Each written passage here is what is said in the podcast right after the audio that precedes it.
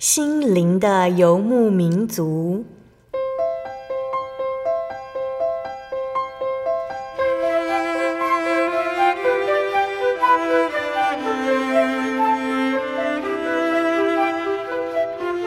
在这个谁都不管谁的后现代社会里，每个人的心灵都是游牧民族。成长的过程就是寻找的过程。每一颗漂泊的心灵，其实都在寻找生命的绿洲。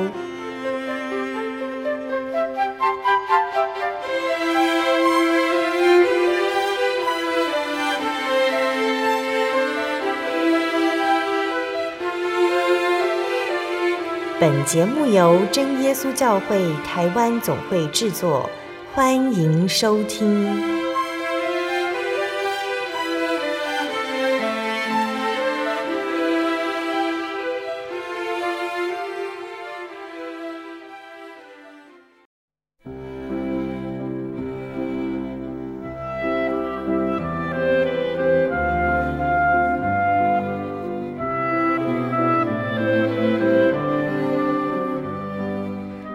所有在空中的听众朋友们，大家平安，欢迎收听心灵的游牧民族，我是贝贝，很高兴今天能够在空中和大家见面。大家这个星期过得愉快吗？今天要播出的节目是第一千一百八十九集《圣经小百科》但以理书导读。那在今年的一月到三月份的节目里面呢，贝贝规划了圣经小百科这个单元。那它是比较详细的介绍圣经里面的道理、经卷还有相关知识。一月份的时候介绍了创世纪，二月份介绍约书亚记，三月份介绍了列王记。那不知道听众朋友们觉得如何呢？有没有更了解圣经的经卷呢？之后，如果还有机会，会继续跟大家介绍其他我们还没有介绍到的经卷，让听众朋友们在自己阅读圣经之前呢，可以对经卷有所了解。那今天的圣经小百科内容是由真耶稣教会宣道处制作的延伸神学课程中截取出来，和听众朋友们分享的，主题是但以理书导读，是由陈恒道长老主讲。那如果听众朋友们在收听完今天的节目之后，想要进一步了解陈长老主讲的但以理书其他章节，欢迎到喜信网络家庭网站点选远距教学，就可以收看但以理书的课程，还有其他经卷和真耶稣教会道理的分享。那但以理书是圣经中的大先知书之一。那这本书是因为它的作者但以理而得名。但以理的意思是神是我的审判主。但以理书呢，那其实它是一卷得胜的预言。前六章的史实呢，分别是由人的敬拜还有神的权柄两种角度来描述的。那后面六章的异象预言，就是用预言的实现强调神在世上的掌权。全书的中心思想呢，是好叫世人知道，至高者在人的国中掌权，要将国赐予谁就赐予谁。那我们就先一起来欣赏一首诗歌，诗歌过后就一起来聆听陈恒道长老主讲的道理哟。我们要聆听的诗歌是赞美诗的三百二十八首，赞美真神创造主。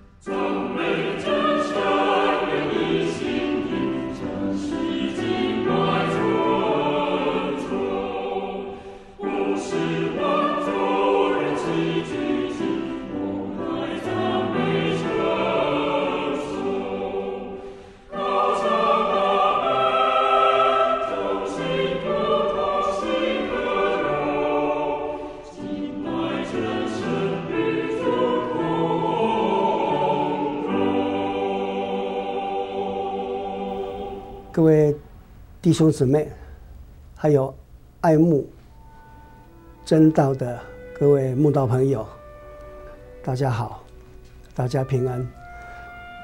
但以理书这一卷圣经，我相信，呃，这是基督徒家父育小的一件圣经。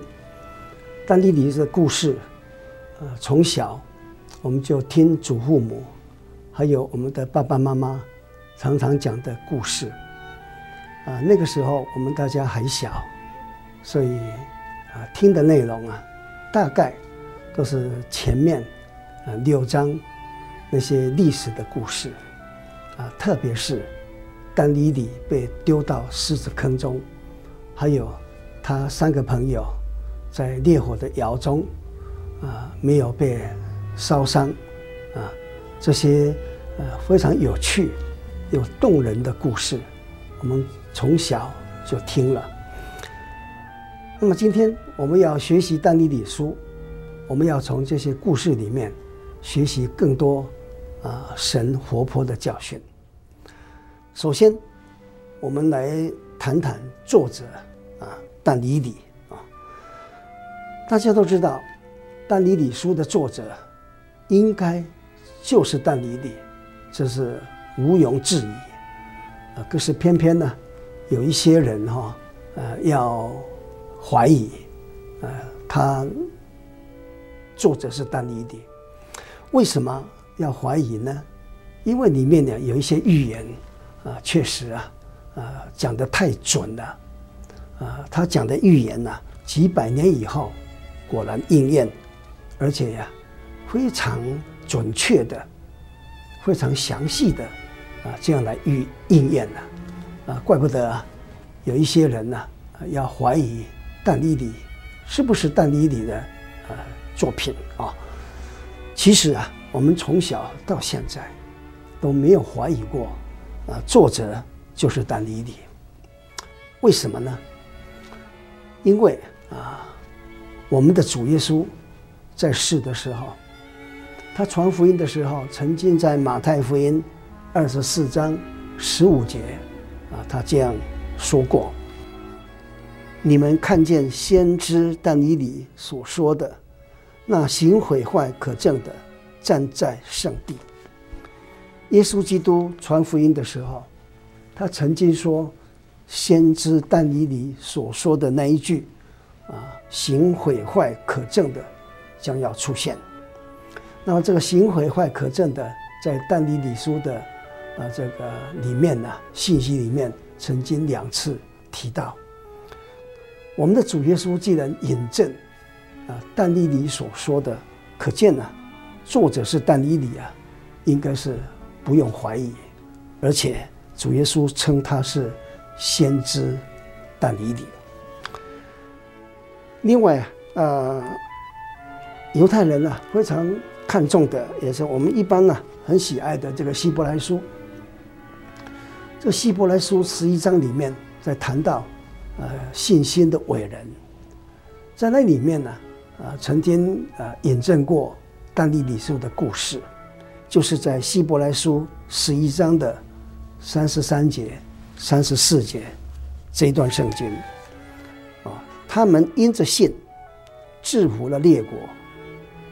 行了公义，得了应许，堵了狮子的口，三十四节，灭了烈火的猛士，脱了刀剑的锋刃，软弱变刚强，征战显出勇敢，打退外邦的全军。这两段圣经呢，啊，谈到堵了狮子的口啊，古代的信心的伟人呢，曾经凭着他们的信心勇敢。啊，堵了狮子的口，还有三十四节说，消灭了 烈火的猛士，啊，那这两句话很显然的就是但以理书的话，因为在但以理书第六章啊，但以理曾经被丢到狮子坑里面，但是狮子没有咬伤他，啊，等于是堵了狮子的口，还有灭了烈火的猛士。这个烈火的猛士，当然了，啊，就是在谈啊，但以理书第三章，但以理三个朋友啊，因为坚守信仰啊，啊，不屈服，不敬拜尼布甲尼撒王的那个金像，结果就被丢到烈火的窑中。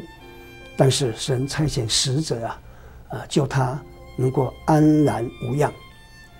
所以希伯来书书的作者啊，特别引证这两段史实啊，就是第三章跟第六章这两件历史的故事，让我们知道啊啊这个但尼里书啊的可靠性啊。所以啊，我们相信呢、作者啊是但尼里，这是啊不用怀疑的。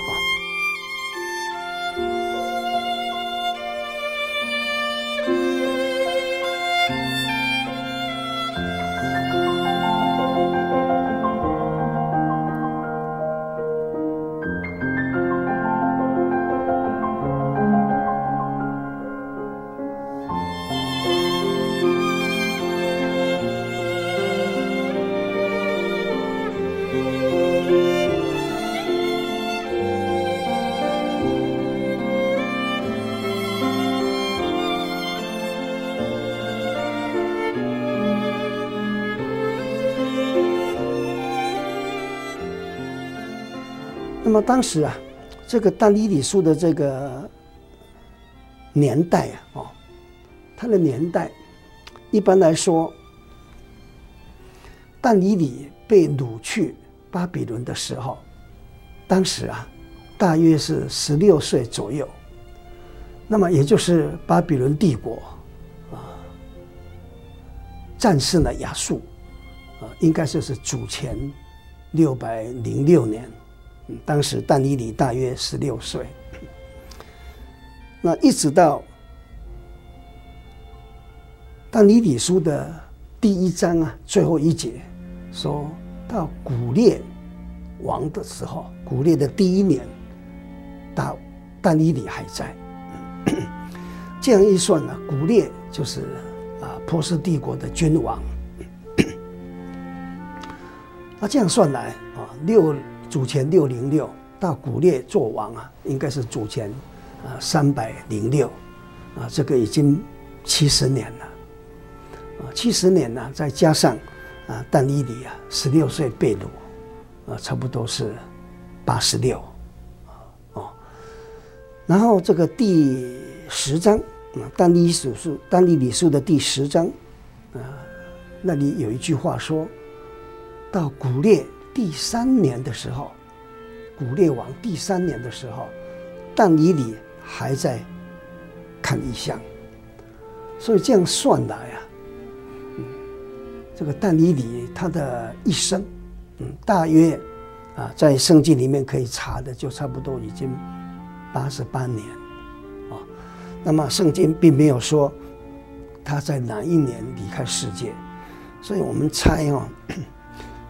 但以理的年纪哈，那，大约是九十岁左右，啊，九十岁左右，所以整个但以理书的这个内容啊，就是从但以理在十六岁被掳去巴比伦，也就是巴比伦帝国的开始，主前六零六到主前五三四这一段期间呢，大约就是但以理书的啊这个内容。那么，但以理书，他在书里面呢，文字啊，大部分是以希伯来文为主啊，因为他主要是写给那些被掳的同胞啊，他们啊在被掳期间啊，没有什么啊从神来的信息，所以这一卷圣经呢。也就是在告诉当时被掳的同胞们啊，他们呢，啊，能够得到一些鼓励啊，得到一些信息。所以大部分呢，就是用希伯来文写。不过从第二章的第四节到第七章的最后一节，这段起这段内容啊，是用当时的通用文字。亚兰文来写的，那为什么用亚兰文，也就是所谓的加勒底文？之所以用亚兰文来写啊，就是因为啊，这卷圣经里面很多历史、很多预言，就是有关当时的啊巴比伦，甚至以后的马代、波斯啊，还有希腊、罗马。那么当时啊，帝国通行的文字语言呢、就是亚兰文。所以在第二章到第七章这一段，就是用亚兰文来写。大概整个但以理书这个文字啊啊，就是这两种啊，这是从里面呢可以看出来的。那最后再谈的就是以西结书里面呢记载但以理这个人是不是但以理呢？啊，现在我们看以西结书，以西结书的十四章十四节。其中虽然有挪亚、但以理、约伯这三个人，他们只能因他们的义救自己的性命，这是主耶和华说的。以西结先知是跟但以理啊同时代的人，他同样是被掳的先知，但以理是第一次被掳去巴比伦，以西结先知是第二次被掳去巴比伦。可以说他们是同时代的人。那么这个以西结他曾经引证有三个艺人，这三个艺人呢、就是挪亚、但以理跟约伯。以西结在强调的是说，这三个艺人只能够因为自己的义来救自己的性命，啊，并不能因为他们的义啊来给别人得救，是强调这一点。那么这个但以理是不是？但以理书这个但以理呢？啊，我个人呢、啊、认为应该是了，啊，有几个理由啊。第一个，因为以西结先知啊跟但以理是同时代的人，也同样被掳，他认识但以理这个人，啊，这是一点。第二点呢、从圣经来看，但以理也是一个艺人，他持守神的诫命。律法，他行事为人，办事忠心，毫无缺失。确实啊，他担得起是一个艺人，呃，跟这一节圣经所描述的是一样。另外，以西结为什么谈到这三个人？有人是这样看法了，说挪亚、但以理、约伯，这三个人好像是指的三个时代的人啊。挪亚是上古时代的人。第第十代嘛，啊，那约伯好像对当时来说是中古时代的人，那但以理呢是近代的人，啊，一个上古的人，一个中古的人，一个是近代的人，啊，这各时代啊各提出一个最有名的艺人，啊，因为在上古时代，挪亚是卓氏的艺人，啊，在当代里面呢可以说是最好的人。那至于约伯啊，在他们来讲啊，是一个中古时代的人啊，他也是艺人，他远离恶事，敬畏神。那么近代的人就属但以理了啊。所以为什么以西结提出这三个人啊？因为一个是上古、中古、近代，所以我认为这个但以理啊，应该就是但以理书啊，这个但以理。而这里所说的但以理是强调他的义啊。他的行为啊，另外还有一次就是以西结书二十八章第三节，请看一下哈。以西结书二十八章第三节，这里说：“看呐，你比但以理更有智慧，什么密事都不能向你隐藏。”这里呀，以西结再一次提到但以理。而这一次提到但以理是跟推罗王来做比较。当时以西结先知是接着推罗王啊，在描述那个犯罪的撒旦，啊，犯罪的天使啊，是无所不备，智慧充足，全然美丽，曾经在伊甸神的园中佩戴各种宝石，非常的漂亮，啊。那么，以西结先知用推罗来描述犯罪的天使啊，然后就说了：“说看呐、你比但以理更有智慧。”我们知道但以理是一个很有智慧的人，因为他能够解梦、解意象，他有聪明之士啊，他确实一个智慧人。那么这个但以理是一个智慧人。然后以西结先知说：“你推罗王啊，你这个犯罪的天使呢，你比但以理更有智慧啊！我们都知道，啊，犯罪的天使啊，可以说是天使当中的佼佼者啊，因为他智慧充足，全然美丽，所以他就骄傲了，他提高自己，要超越神，所以后来啊，就被神啊来来打败啊，打到地上来。”那但尼但尼里呢？虽然也很聪明，很有智慧，但是比起这个犯罪的天使啊，可能还差一点。所以以西结才说：“看呐、你比但尼里更有智慧，什么隐秘的事也不能向你呀、啊、来隐藏。”这个是以西结先知在啊用这个智慧的角度在描述撒旦，就是犯罪的天使。那其实这个但尼里是谁呢？当然就是但尼里书这个但尼里，因为但尼里书的但尼里啊，也是非常有智慧的，他能够解梦，啊，很多隐秘的事情呢，他借着祷告也都知道了。所以我想以西结书这个但尼里，应该就是但尼里啊。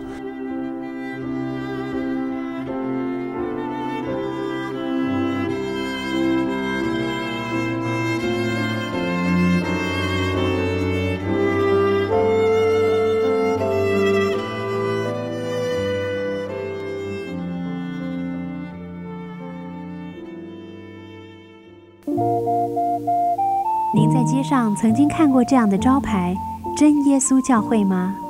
也许您很想，但是却不好意思进来看看。其实我们真的非常欢迎您。下次当您再路过真耶稣教会时，欢迎您进来与我们同享神的恩典。真耶稣教会，台中邮政六十六至二十一信箱，欢迎来信，愿您平安。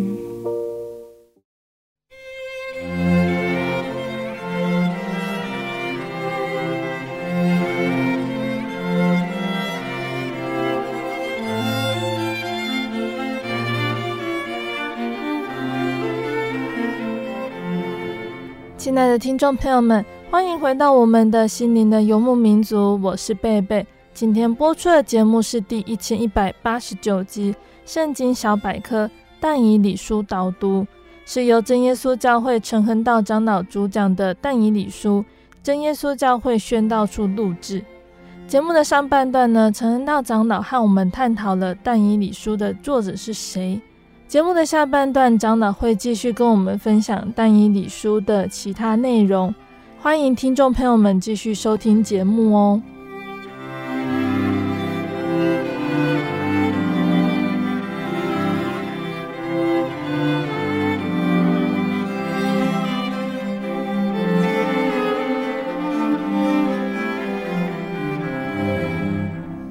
好，现在我们再谈谈这个但以理书的内容啊。它的内容，呃，我们都知道哈，但以理书啊，一共有十二章。如果要从它的内容啊啊看啊，把这个十二章除以二就对了。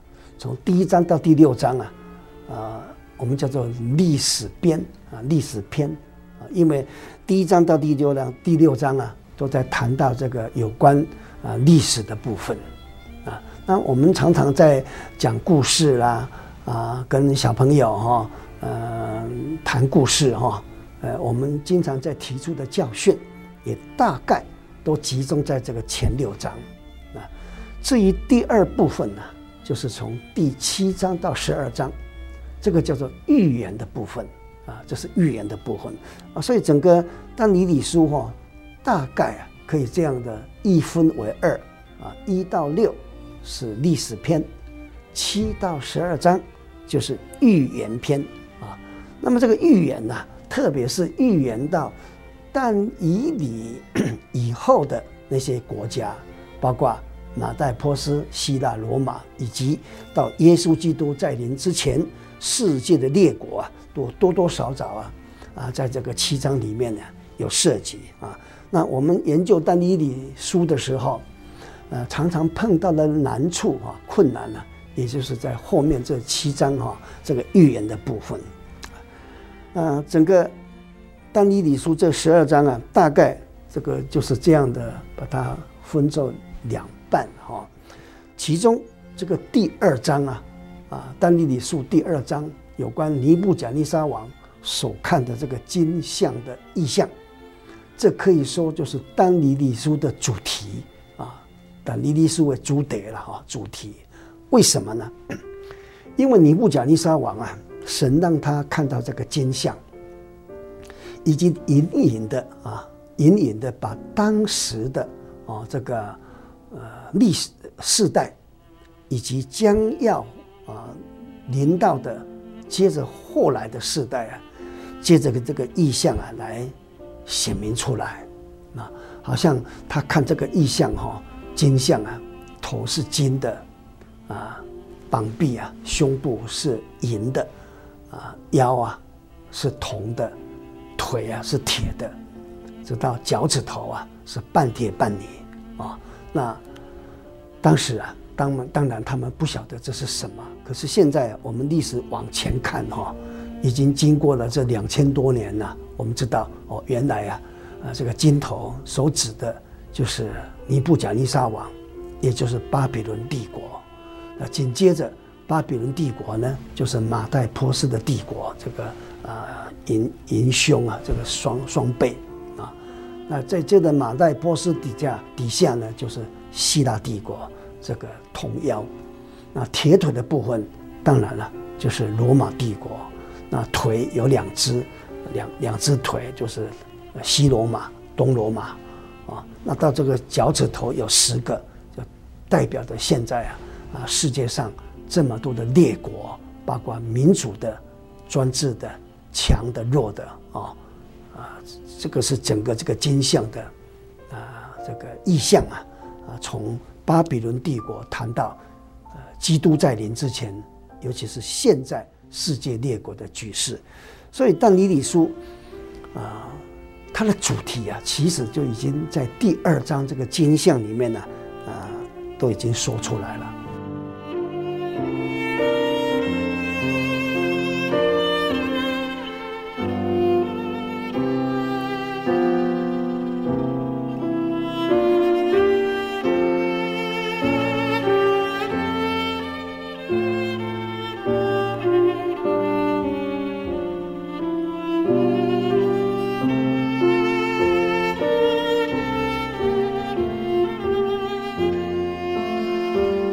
至于这个十二章，如果要详细的说啊，那么第一章到第四章就是巴比伦王尼布甲尼撒王的故事。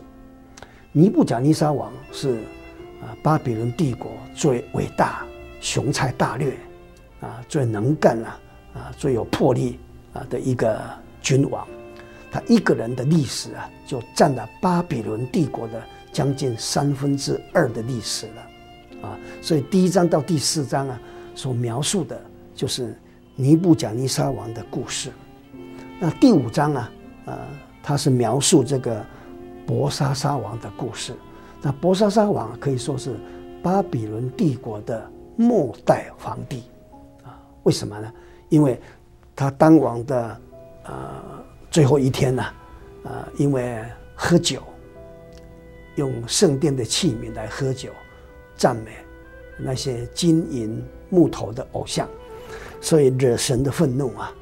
当天晚上，马代波斯的联军就攻进巴比伦的王宫，把他杀死了。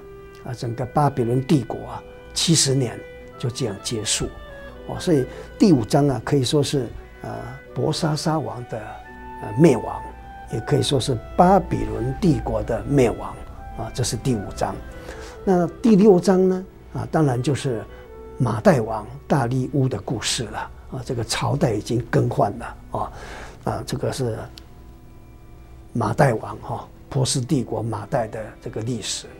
那从第七章到十二章，就是刚刚说的预言的部分。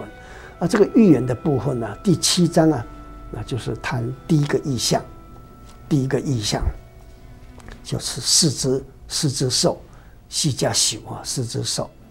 第八章啊，就是第二个意象啊，就是公绵羊、公山羊的这个意象。到第九章啊，就是第三个意象，也就是我们最难解释一本很有名的七十个七啊的这个这个记载啊，就在第九章，这是第三个意象。从第十章到十二章啊，一般叫做第四个意象。这第四个意象啊，也就是有关。大战争的意象，啊，这个大战争啊，呃，是南北战争。所谓南北战争啊，当然不是美国的南北战争，乃是指的，呃，当时希腊帝国的呃叙利亚王，跟呃希腊帝国的埃及王这两个王啊，一个北一个南，啊，这个两百年之间呢，一两百年之间你来我往的这个战争。啊，这个就在第十章到十二章，啊，大概这个但以理书十二章啊，啊，这个内容啊，我们大概可以啊这样把它啊做一个啊分划分了啊，来来了解它啊。那最后我们再谈谈这个丹尼里啊这个人。我们知道丹尼里哈，他这个人呐、啊、是谁？他的背景是什么？啊，先请各位看第一章的第三节啊，丹尼里书第一章第三节，王吩咐太监长雅斯比拿，从以色列人的宗室和贵胄中带进几个人来。从这一节圣经呢，我们发现。但以理啊，就是以色列的宗室和贵胄。所谓宗室啊，就是王室了，王家。所以看这个内容，我们知道，但以理是犹大支派，是一个属王家的人，也就是贵族了。那我们都知道，但以理哈，他被掳的时候还年轻。那为什么王家的人会被掳到巴比伦去，而且在王宫受训？原来啊，这是尼布甲尼撒王的计划啊。尼布甲尼撒王这个人哦，不但是雄臣啊，雄才大略啊，他很会啊，这个看重人才，训练人才，而且呢，重用人才。他从各国哈，各国。掳来的这些奴隶当中啊，特别选那个最优秀的、品质最好的，选进来，在王宫里面呢，特别加以训练。那毕业以后，啊，好好的来用他们，啊，从各国的这个精华、最优秀的人才，啊，把他抓进来啊，加以训练、培训，然后使用。但李理就是在这样的情况之下啊，被带进王宫里面来的。那么这个这件事呢，是应验到啊神对啊西西家王所说的。我们都知道哈，呃，现在看一下以赛亚书三十九章第七节哈。我们我们知道这个西西家王啊，有一次得了必死的病。当时他是中年人，啊，他当然很不甘愿呐，因为年纪啊啊刚好中年啊，是我们所谓的日正当中，人生的黄金时代，他竟然得了这个必死的病，所以西西家王啊，他为了自己也为了国家，他就开始啊祷告了，面向墙壁啊，啊这样恳切的流泪的祷告。因为他祷告的太恳切了，啊，所以神就差遣以赛亚先知去告诉他，说：“你的祷告我听见了，你的眼泪我也看见了。现在啊，我要增加你十五年的寿命，啊十五年，哇！结果先知啊这样告诉他以后，西西家王这个必死的病呢，竟然呢真的好起来了。那好起来以后啊，当时他的国家还是很强盛哦。当时的巴比伦呢，就差遣使者哦来恭贺他了。所以根据以赛亚书三十九章的第一节啊，说那时。巴比伦王巴拉旦的儿子米罗达巴拉旦，啊，他听到西西家病已经痊愈了，就送信和送礼物来。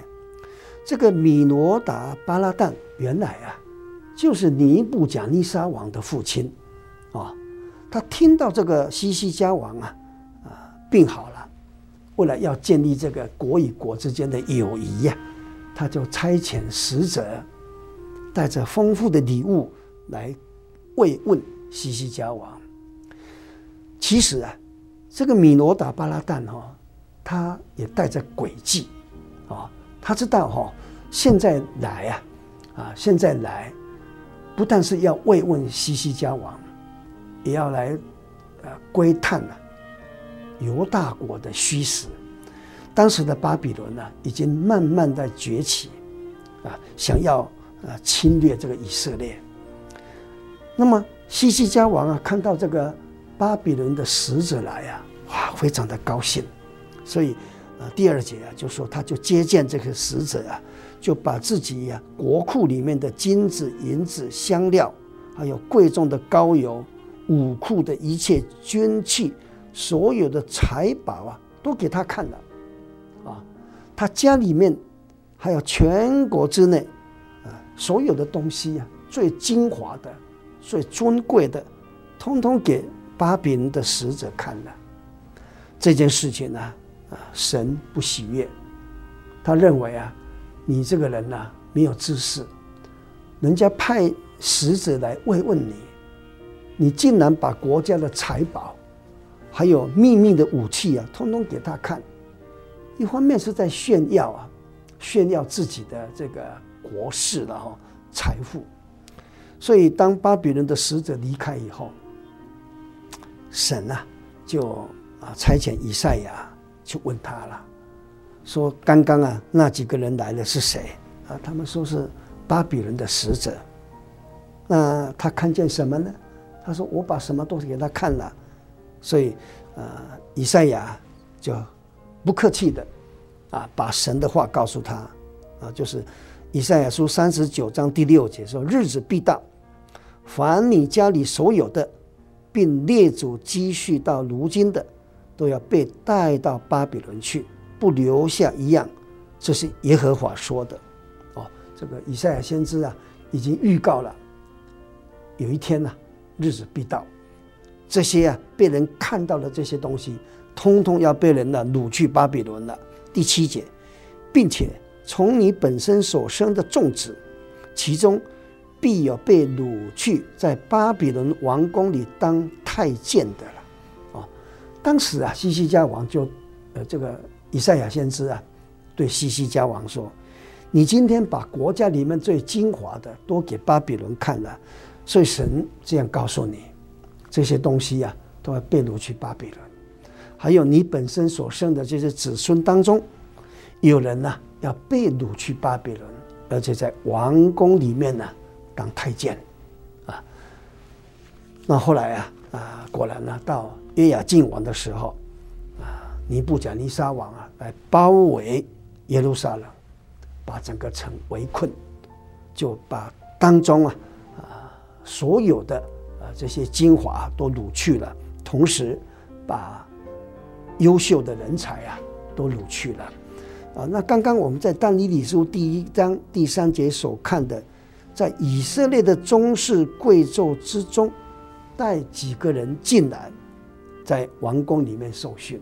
这几个人呢，就包括但以理，还有他这三个朋友，啊，那么这三个人呢，以及但以理呢，就被带进王宫里面，呃，接受三年的王宫的教育了，王宫的教育。啊，所以，但以理啊，就是在这样的背景之下，啊，当尼布甲尼撒王啊第一次来到耶路撒冷，围困耶路撒冷，啊，把这个最好的，还有最优秀的人才啊，都这样掳去了，啊，这个是啊但以理这个人呐，啊，那有关啊但以理这个人呢，在圣经里面描述还有几个方向啊，我们可以再思考。那我想我们就先谈到这里。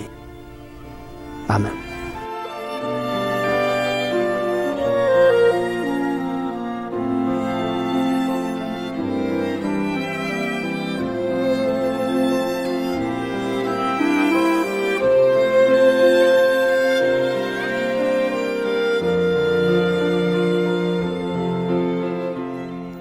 听众朋友们，我们的节目就分享到这里呢。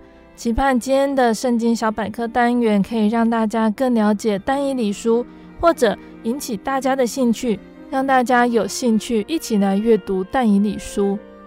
那但以理呢，是一个家喻户晓的名字。这个身在国破家亡的时代人物，他的身世虽然可怜，但是却十分的灿烂。那这边简单的帮大家整理一下刚刚长老分享的。一般资料认为呢，但以理他是出现在以西结之前。关于他的生平，在但以理书可以找到丰富的资料。但以理书第一章到第六章的记载，可以算是但以理的传记。那这是在西元前六百零六年，巴比伦人攻入耶路撒冷，以色列人沦为俘虏。那另外，在西元前五百九十六年，还有五百八十六年，各有一批以色列人被掳。那但以理呢？他是在西元前六百零六年那个时候被掳走的。那以后七十多年，但以理他都是在巴比伦度过。那但以理书的著作呢，大概是在西元前五百三十九年到五百三十四年间完成的。它记载的史实是发生在西元前六百零六年到西元前五百三十六年之间。那就像刚刚长老有说到的，但以理书中呢，除了二章四节到第七章是用巴比伦的官方语言亚兰语来写成的，其他都是用希伯来文写的。显示了这些被掳的人民呢，他们其实多精通于两种语言之外。也暗示的神主宰万国的权柄。前面我们有说到，但以理的希伯来文意思是“神是我的审判主”，就道出了但以理书它的主题哟、哦，就是神是审判主。当选民他们偏离了正道，背弃神和选民所定的约，神宽容了超过六个世纪，最后不得不使用最严厉的手段，将他们掳到外邦。过着被异族政权完全统治的生活，让这些选民尝到了神严厉审判的滋味。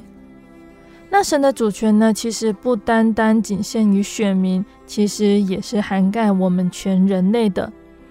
在但以理书的前半段，第一章到第六章的事迹中，凸显出，即使是再强大的帝国，也无法逃脱出神的主权范围。那也表示，世上任何的国度没有一个能够逃出他的审判，所以神他不单单是选民的但以理，也是全人类的但以理。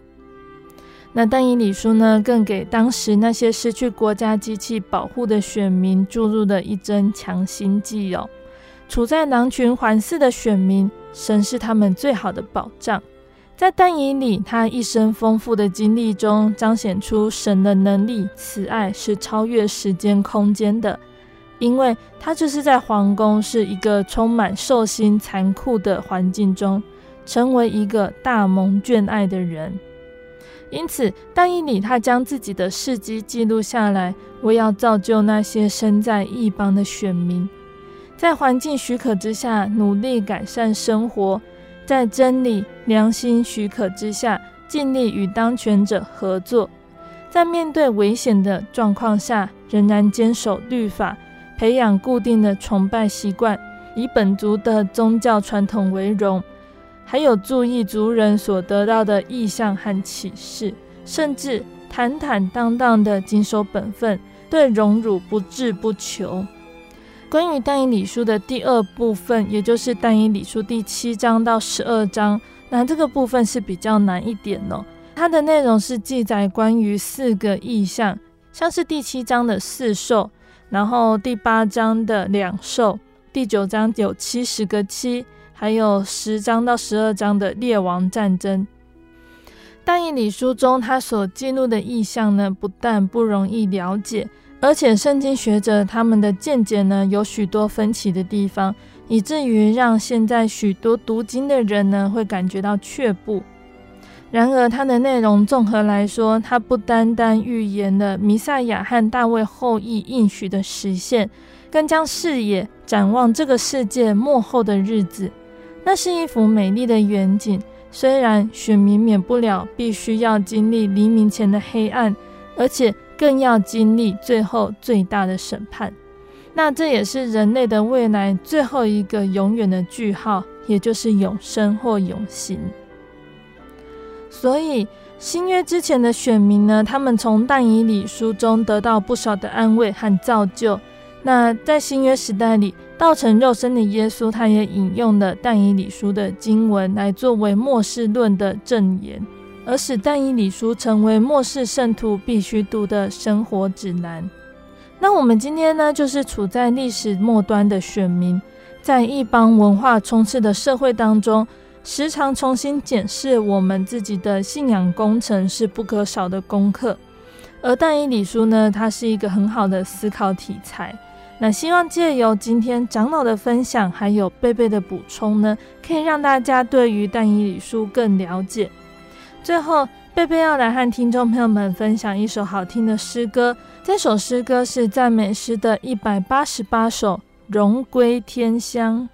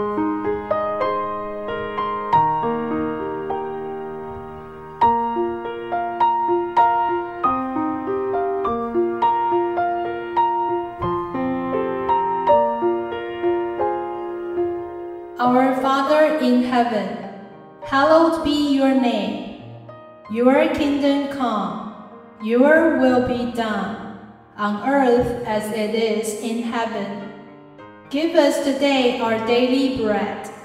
Forgive us our debts, as we also have forgiven our debtors. And lead us not into temptation, but deliver us from the evil one. For yours is the kingdom, and the power, and the glory forever. Amen.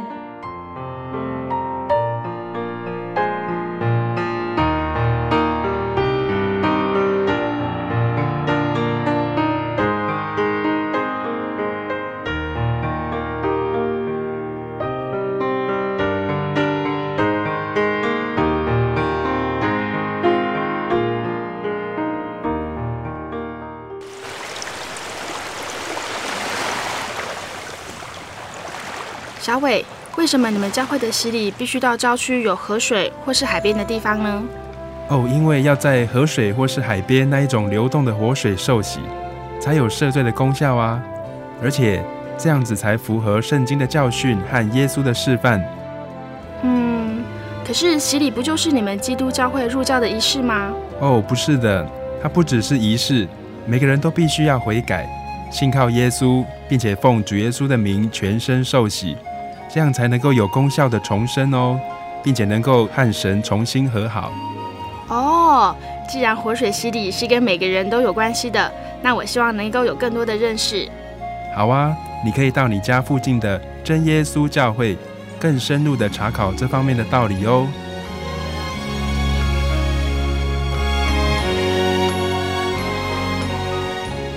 真耶稣教会随时都欢迎您。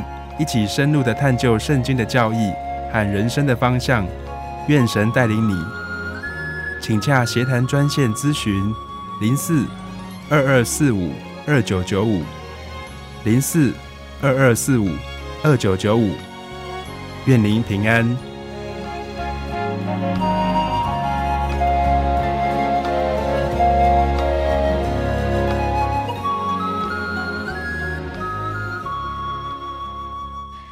的听众朋友们，我们的节目到这边要结束喽。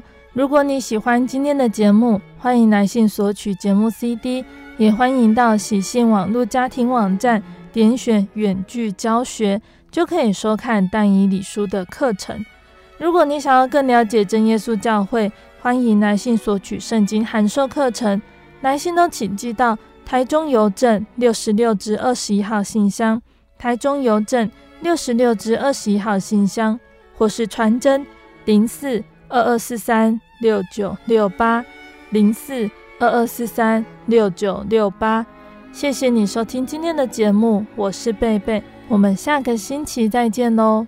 我的心是一只鸟，飞行介于黄昏与破晓，阳光下。